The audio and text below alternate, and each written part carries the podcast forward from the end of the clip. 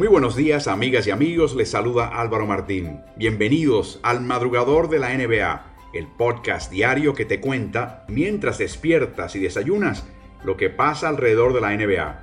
Cada día, de lunes a viernes, me encontrarás bien temprano en tu plataforma favorita de podcasts, analizando todo lo que esté sucediendo en la definición de la temporada 2019-20 de la NBA. Así arrancamos. Bienvenidos.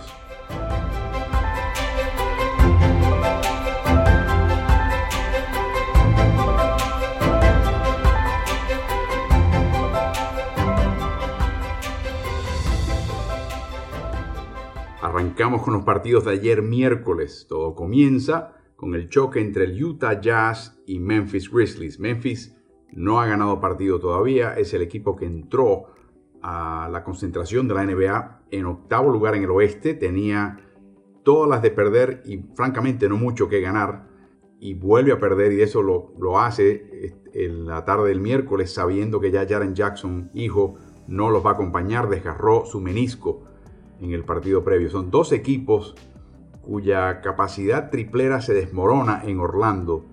Utah entró a este partido con un 28% de triple, al igual que el equipo de Memphis. La diferencia es que Memphis intenta mucho más triples de los que intenta el equipo de Utah. En el primer cuarto, sin embargo, eh, arrancó muy bien el equipo de Memphis, que había siempre sido su problema en los partidos hasta ahora, arranques lentos. Sin embargo, en el segundo cuarto, comentaba Rudy Gobert que la orden del técnico Quinn Snyder, un momento que él pidió tiempo, estaba un poquito molesto con el desempeño del equipo, los, le llamó la atención, les pidió que fuesen un poquito más físicos, y así fue, y arrancaron con un parcial de 18 a 1 que en esencia definió el partido. De hecho, tuvieron uno más al final del partido, en el último cuarto, con un 9 a 0 que francamente remató al equipo de Memphis. Es interesante lo que hizo hoy eh, Joe Ingles Joe Ingles está acostumbrado a jugar para el equipo. Él se ve y se define como una persona que habilita y facilita al equipo. Pero sin Bogdan Bogdanovich, él tiene que ser mucho más orientado al aro. Y es un papel que él, te das cuenta que no le nace, no le late y lo, lo incomoda un poco. Pero lo llegaron, obviamente, en una conversión previa al partido. Tuvo su mejor partido de Orlando, quizás uno de los mejores de toda su temporada 12 de sus 25 puntos en el último cuarto, encestó 6 de 11 triples. Es la tercera ocasión este año donde tiene un partido de 5 intentos de tiro libre. O sea que no solamente encestó triples, también llegó adentro y lo colocaron en la línea de los suspiros. El triple de Utah apareció 18 de 45. Solamente la sexta ocasión este año en que terminan con 18 triples o más encestados en un partido. Sin embargo, continúa Utah con problemas de control de balón. 18 pérdidas que le costaron 23 puntos. Snyder decidió también otorgarle a Ingles los minutos de Emmanuel, Emmanuel Moody, quien verdaderamente no jugó en este partido, no mucho. Y Mike Conley también tiene un segundo partido eficaz, eh, picante en la ofensiva, cuatro triples para él en el encuentro. Para Memphis, ante la ausencia de Jaren Jackson, jugó más Valenciuna, 21 y 14. Para él jugó más Anthony Tolliver. Apareció Gorgie Dien, el senegalés, jugando 11 minutos.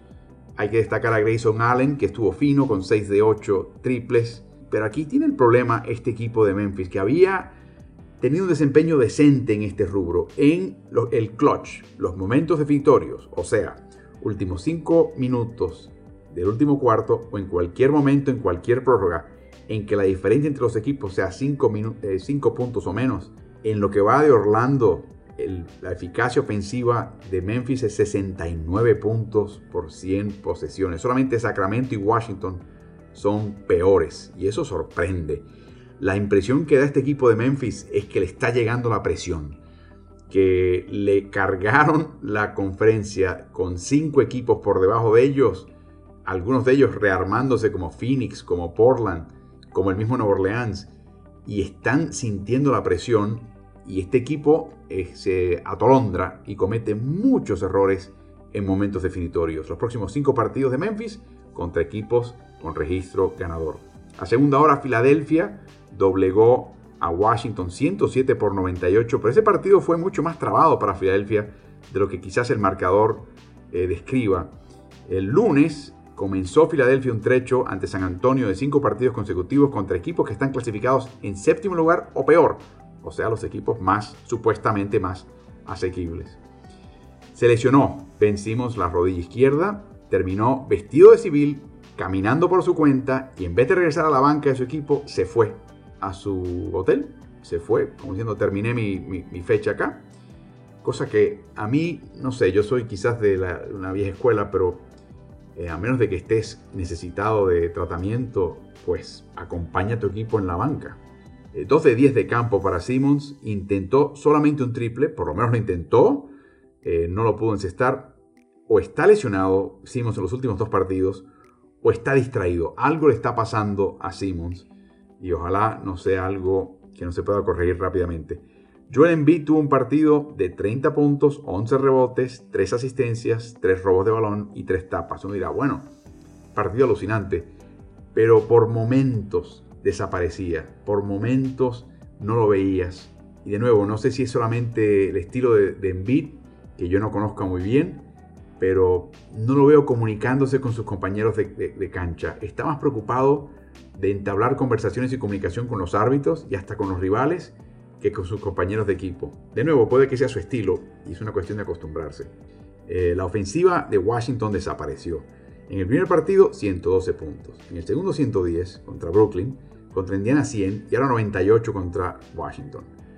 La derrota prácticamente los elimina del play-in al perder Orlando más adelante el miércoles. Todavía tienen una pequeñísima oportunidad, pero no pueden perder más. Así que Brooklyn ya clasifica, Orlando es el único que puede eh, Washington eh, obligar el play-in. En el tercer cuarto, Thomas Bryant fue el mejor pivot en la cancha, mejor que Joel Embiid, mejor que Al Horford. Eh, pero luego Embiid en el último cuarto se puso las pilas, se enchufó y arrasó su tercera doble decena de forma consecutiva.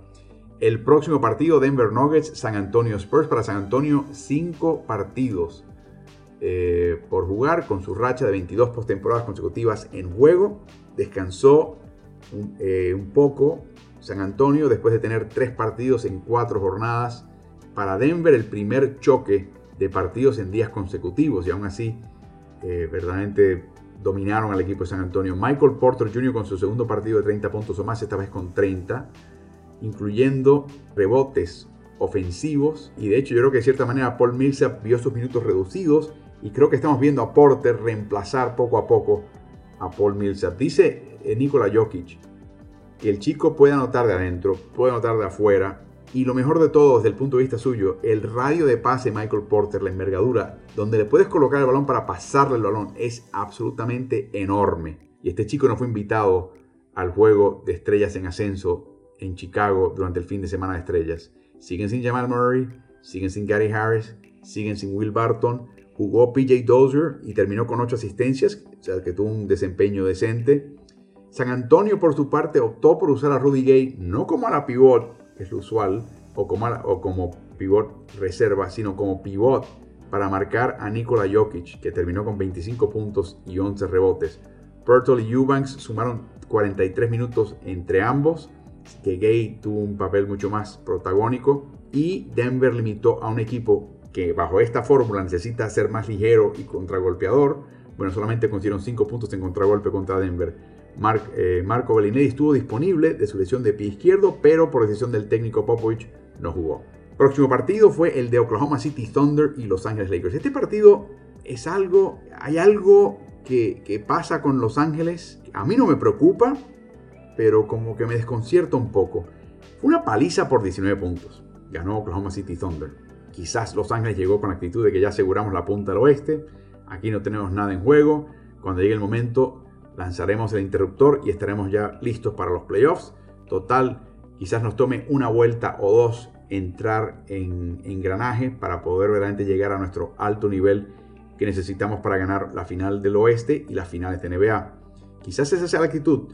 Dice que en este momento LeBron James confesó que ya nos estamos enfocando en los equipos que están en el fondo de la tabla en el oeste para tratar de empezar a evaluar y averiguar quién será nuestro primer rival. O sea que ya tienen la mente en Babi, en otro lugar.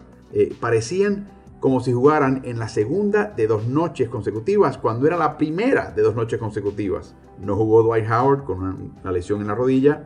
Cuando LeBron James estuvo en cancha, Oklahoma City sacó 8 puntos de ventaja. Sin él, Oklahoma City sacó 11. ¿Quién maneja el balón cuando descanse LeBron James? Una gran, gran interrogante. Y en los últimos cuatro partidos, este equipo encesta 25% de triple. Dicho sea de paso, la combinación de Lakers, de Anthony Davis y LeBron James ha tenido dos de los partidos peores en toda la temporada en cuanto al porcentaje de campo combinado entre ambos en Orlando es un equipo que como que todavía no engrana, todavía no se mete, tiene todavía que resolver el tema de quién maneja el balón eh, ante el descanso de LeBron James, tiene temas que verdaderamente definir. En este partido fallaron tiros muy, muy mal.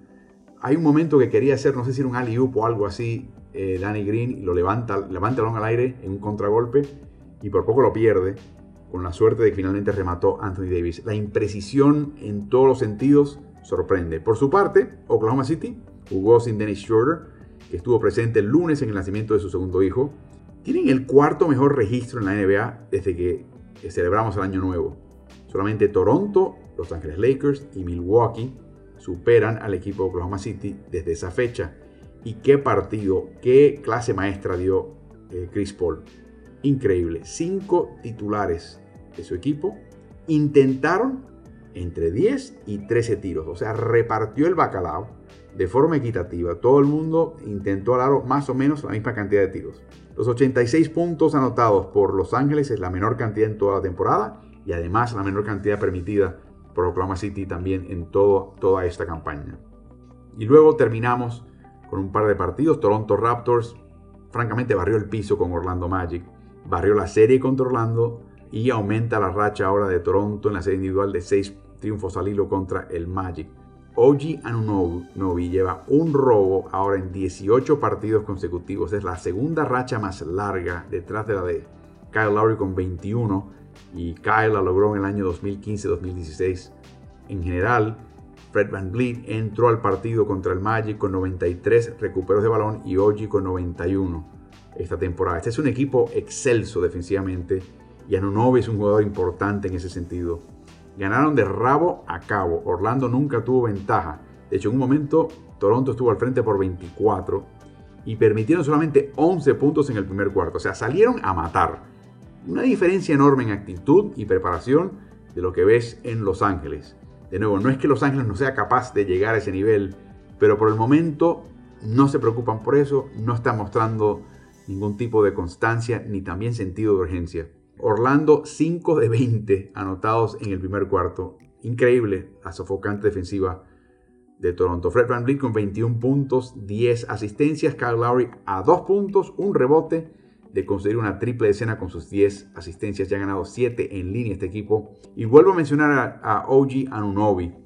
Es un defensa eh, sobresaliente. Puede marcar ya a aleros, a la pivots y si hace falta pivots este chico sencillamente en este momento es un defensa sobresaliente, lo que hace falta es trabajar en el triple, sacar un triple confiable y lo de este chico también es algo serio. Estoy seguro que Nick Nurse y Toronto están ya teniendo eso en mente de la manera que el año pasado fue el jugador de mayor progreso.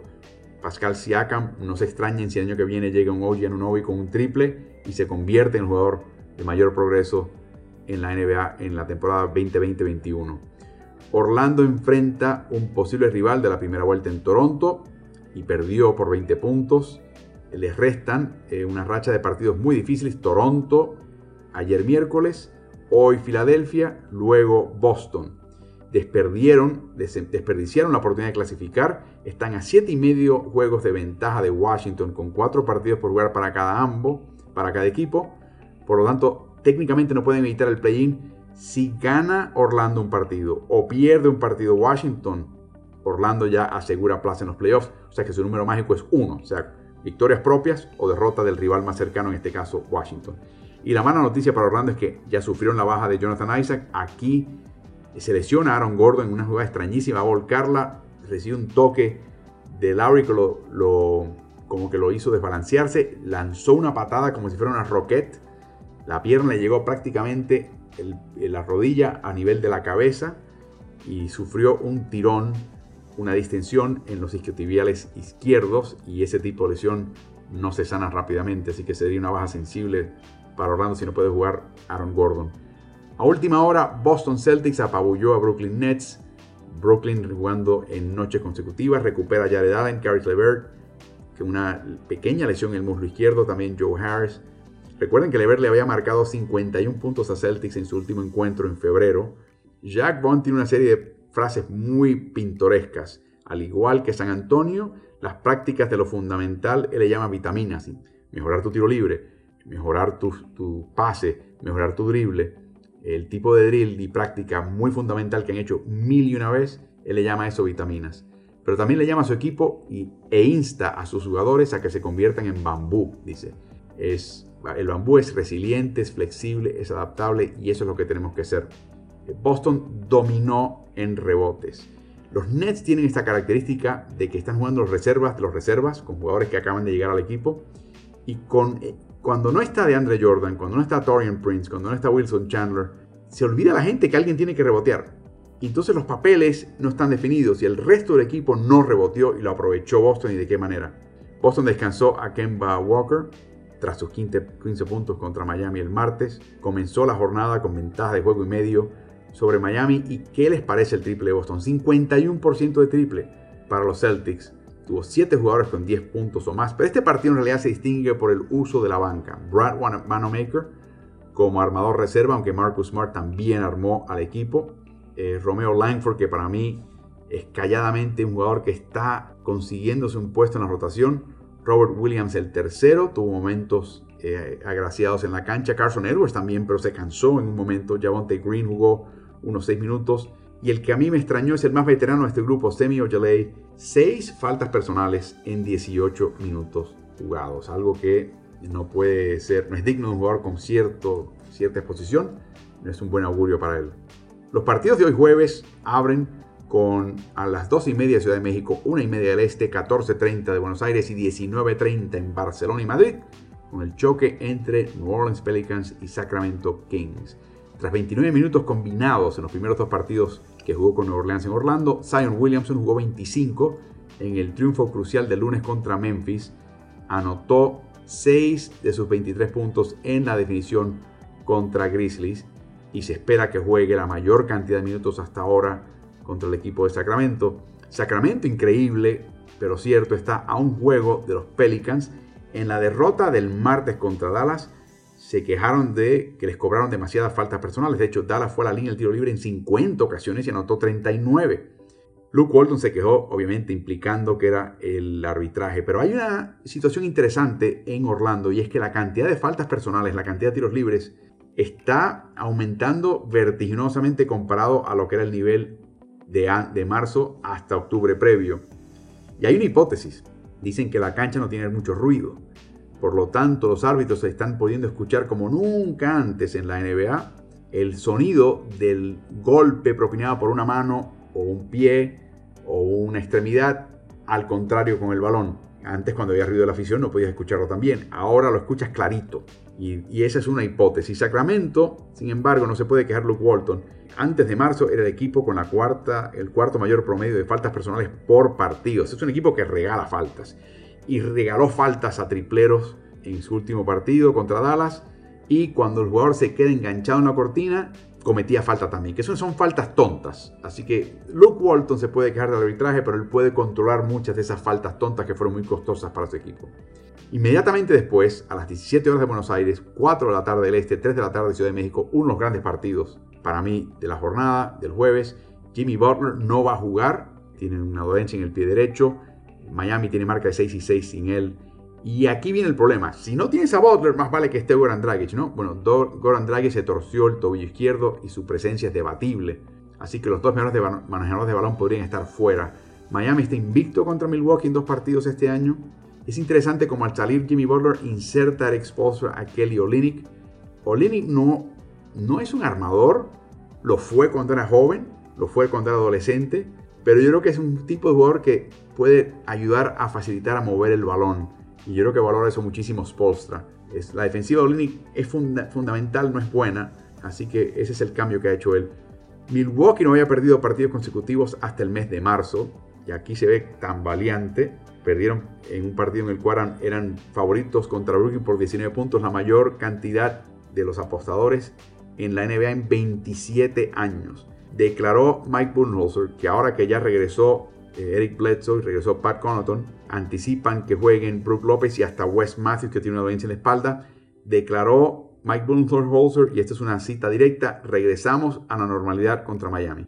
Porque lo que sí sorprende de este equipo, está bien que la ofensiva no funcione, pero que no muestre constancia defensiva partido tras partido sorprende. Milwaukee no ha permitido menos de 112 puntos anotados, al contrario, su eficiencia neta es negativo 1.7. Terrible. Y los próximos tres partidos son ante Miami el jueves y luego Dallas y Toronto. Así que tienen que ponerse las pilas los de Coach Bud. de hecho, coincide ese partido, es a la misma hora que el choque entre Indiana Pacers y Phoenix Suns. Otro lindo partido, ambos a la misma vez, que es una lástima. A las 17 de Buenos Aires, 4 del Este, 3 de la tarde de Ciudad de México.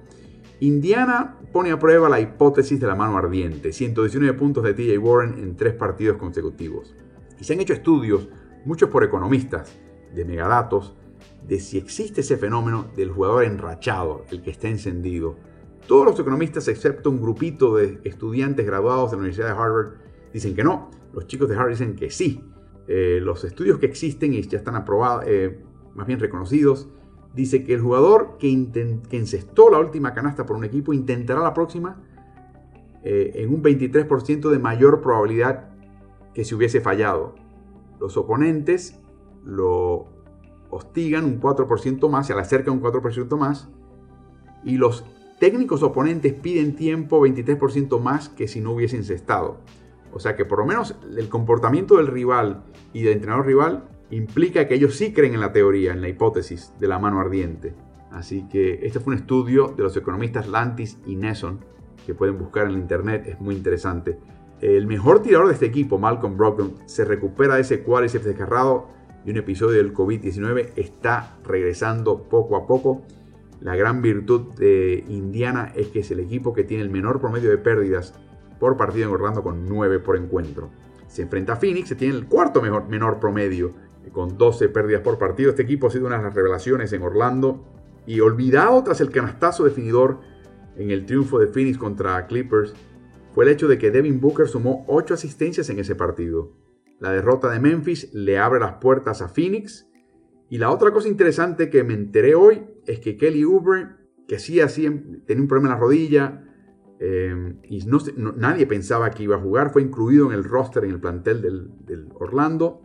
De repente hoy su estado cambió de fuera, o sea, 100% de probabilidad de que no va a jugar, a dudoso, que es 75% de probabilidad de que no juegue. De nuevo, no esperamos de que juegue, pero ya está mejorando su estado.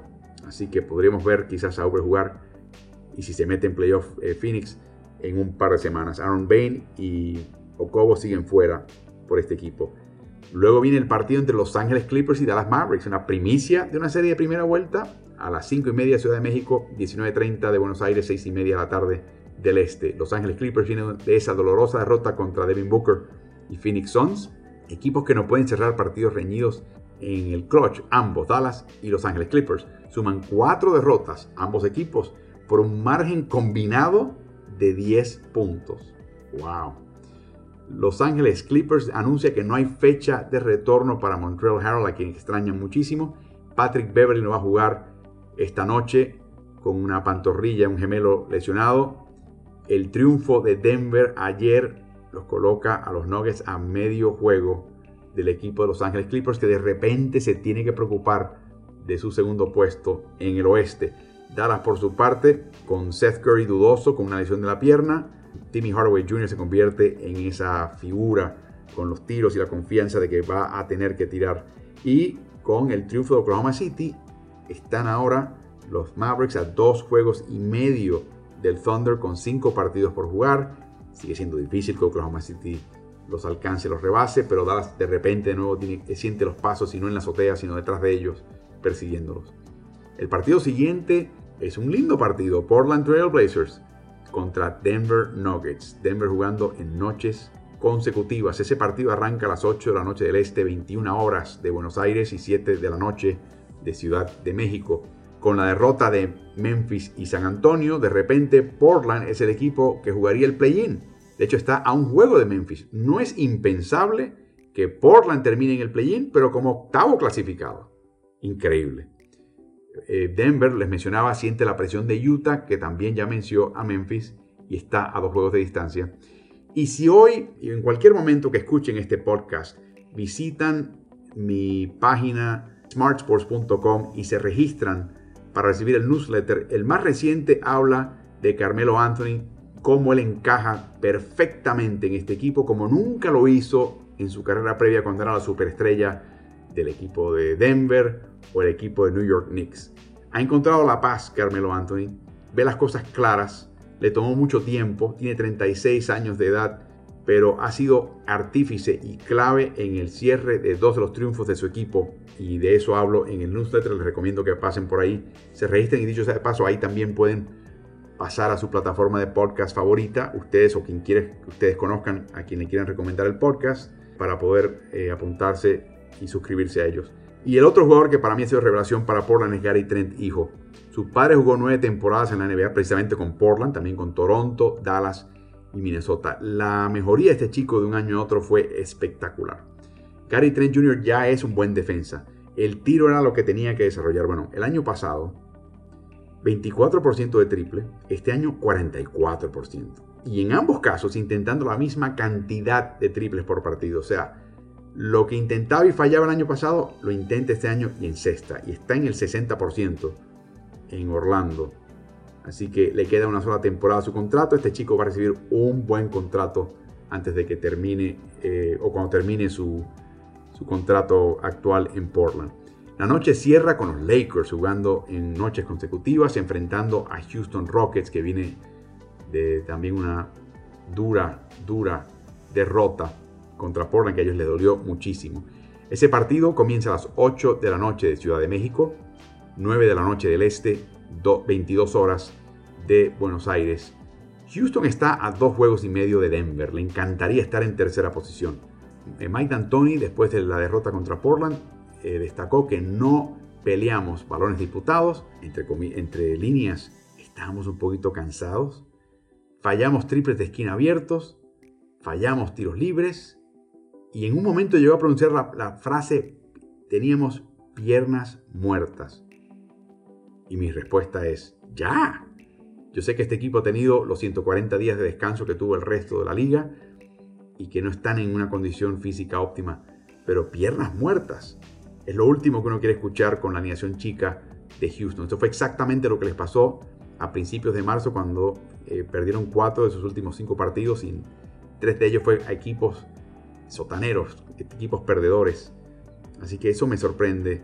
Eh, Eric Gordon sigue lesionado con la lesión de tobillo. La pregunta es, lo habían ascendido a titular, pero ahora que se coloca Daniel House, me pregunto si Gordon volverá a pasar cuando regrese a ser reserva del equipo. Que en realidad en Houston da igual porque la rotación es chica y dependiendo de nuevo de quién tenga la mano ardiente. Y les comentaba lo de Los Ángeles Lakers, con LeBron James y Anthony Davis teniendo dos de los peores, de hecho los dos peores partidos de porcentaje de campo combinado para ambos en toda la temporada. Si les gusta este podcast, El Madrugador de la NBA, les insto a que le den el máximo rating eh, y le den like y por supuesto corran la voz. Nosotros seguimos presentándoles este resumen y presentación de los partidos próximos eh, de lunes a viernes. El sábado y el domingo eh, no, emitimos el podcast, pero estamos con ustedes siempre y siempre pueden enviar las preguntas a través de la página de smartsports.com. Nos pueden enviar un correo electrónico ahí también o sencillamente a través de las cuentas de redes sociales de arroba ritmo NBA en Facebook, en Instagram y en Twitter. Así que disfruten estos partidos. la, jornada está muy buena y se está tornando la situación muy interesante, particularmente en el fondo de la conferencia del oeste. Disfruten.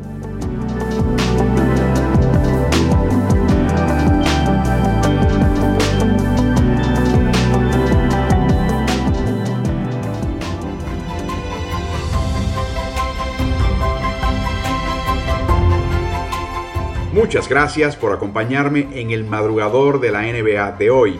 Quiero invitarte también a que te suscribas a nuestro newsletter que publicamos cada jueves por la mañana. Llega directo a tu casilla de correo electrónico y es totalmente gratis. Regístrate en la página web smartsports.com.